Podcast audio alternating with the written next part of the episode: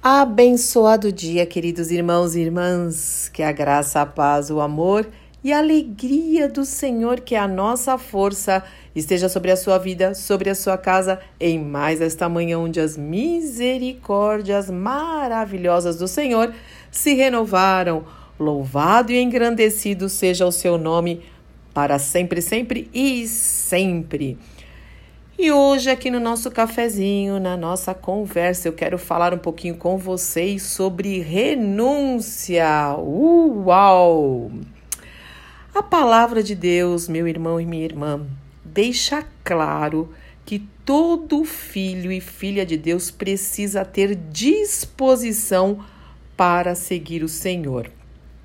E para ter essa disposição para segui-lo, é necessário que haja renúncia da nossa parte. Sim, renúncia.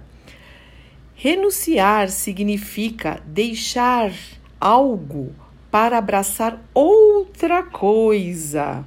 Não dá para abraçar duas coisas ao mesmo tempo, e isso é óbvio.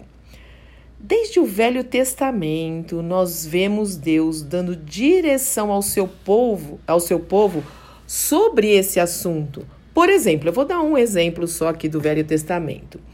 Josué 24, 14. Em Josué 24, 14 está escrito o seguinte: Agora, pois, temei ao Senhor e serviu com sinceridade e com verdade Lancem fora os deuses aos quais serviram vossos pais da além do rio e no Egito, e sirvam somente ao Senhor, somente ao Senhor. O próprio Senhor Jesus disse aos seus discípulos, e isso é para nós também, porque hoje somos chamados de discípulos de Cristo. Mateus 16, 24. Se alguém quer ser meu seguidor, disse Jesus, se você quiser ser meu seguidor, negue-se a si mesmo, tome a sua cruz e siga-me. Lembrando também daquela passagem que nós conhecemos tão, tão, tão bem do chamado jovem rico. Quem não conhece essa passagem, né? A gente fala tanto que está lá em Lucas 18, de 18 a 23. Está, está também em Mateus, em Marcos, depois você pode ler. Que diz o seguinte: Certa vez, um homem de alta posição perguntou a Jesus: Bom mestre, que devo fazer para herdar a vida eterna? Por que me chama de bom? perguntou Jesus. Apenas Deus é verdadeiramente bom. Você conhece os mandamentos. Não cometa adultério, não mate, não roube, não dê falso testemunho, honre seu pai e sua mãe e por aí vai. O homem respondeu: Tenho obedecido a todos esses mandamentos desde a juventude. Quando Jesus ouviu sua resposta, disse: Lembra que Jesus conhece a intenção do coração? Ah, o homem vê o exterior, mas o Senhor vê o coração. Então Jesus disse o seguinte: Ainda há uma coisa que você não fez. Venda todos os seus bens e dê o dinheiro aos pobres. Então você terá um tesouro no céu. Depois venha e siga-me.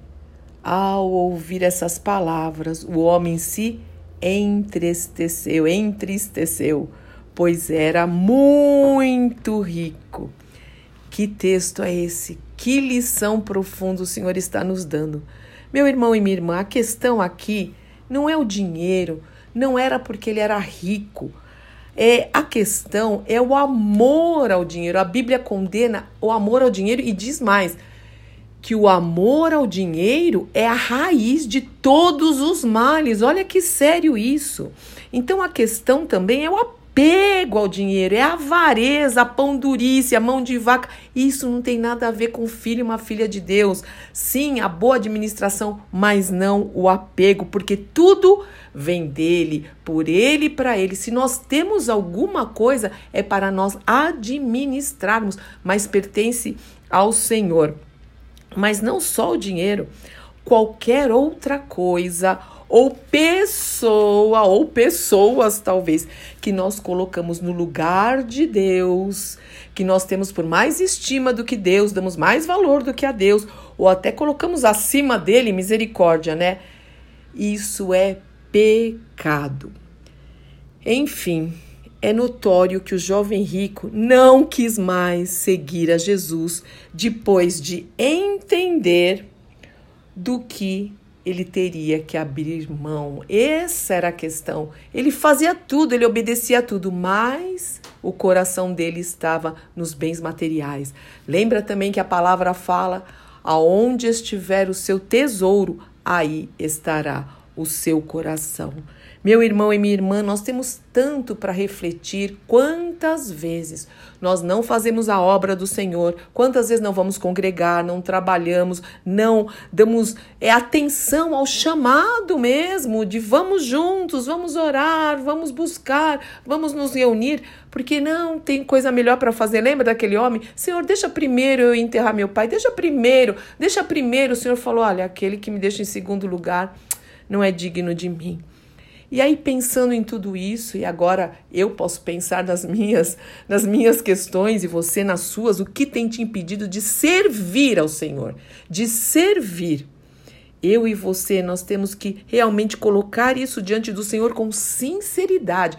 Não adianta colocar desculpa debaixo do tapete. Naquele dia o Senhor não vai, não vai acertar, aceitar desculpa. Ou nós vamos ser o servo fiel que o Senhor vai falar, venha, você foi fiel, ou o Senhor vai falar, você não foi fiel. Isso é muito sério. Será que nós realmente entendemos que para seguir a Cristo temos que fazer renúncias? E escolhas e tomar decisões diariamente, diariamente.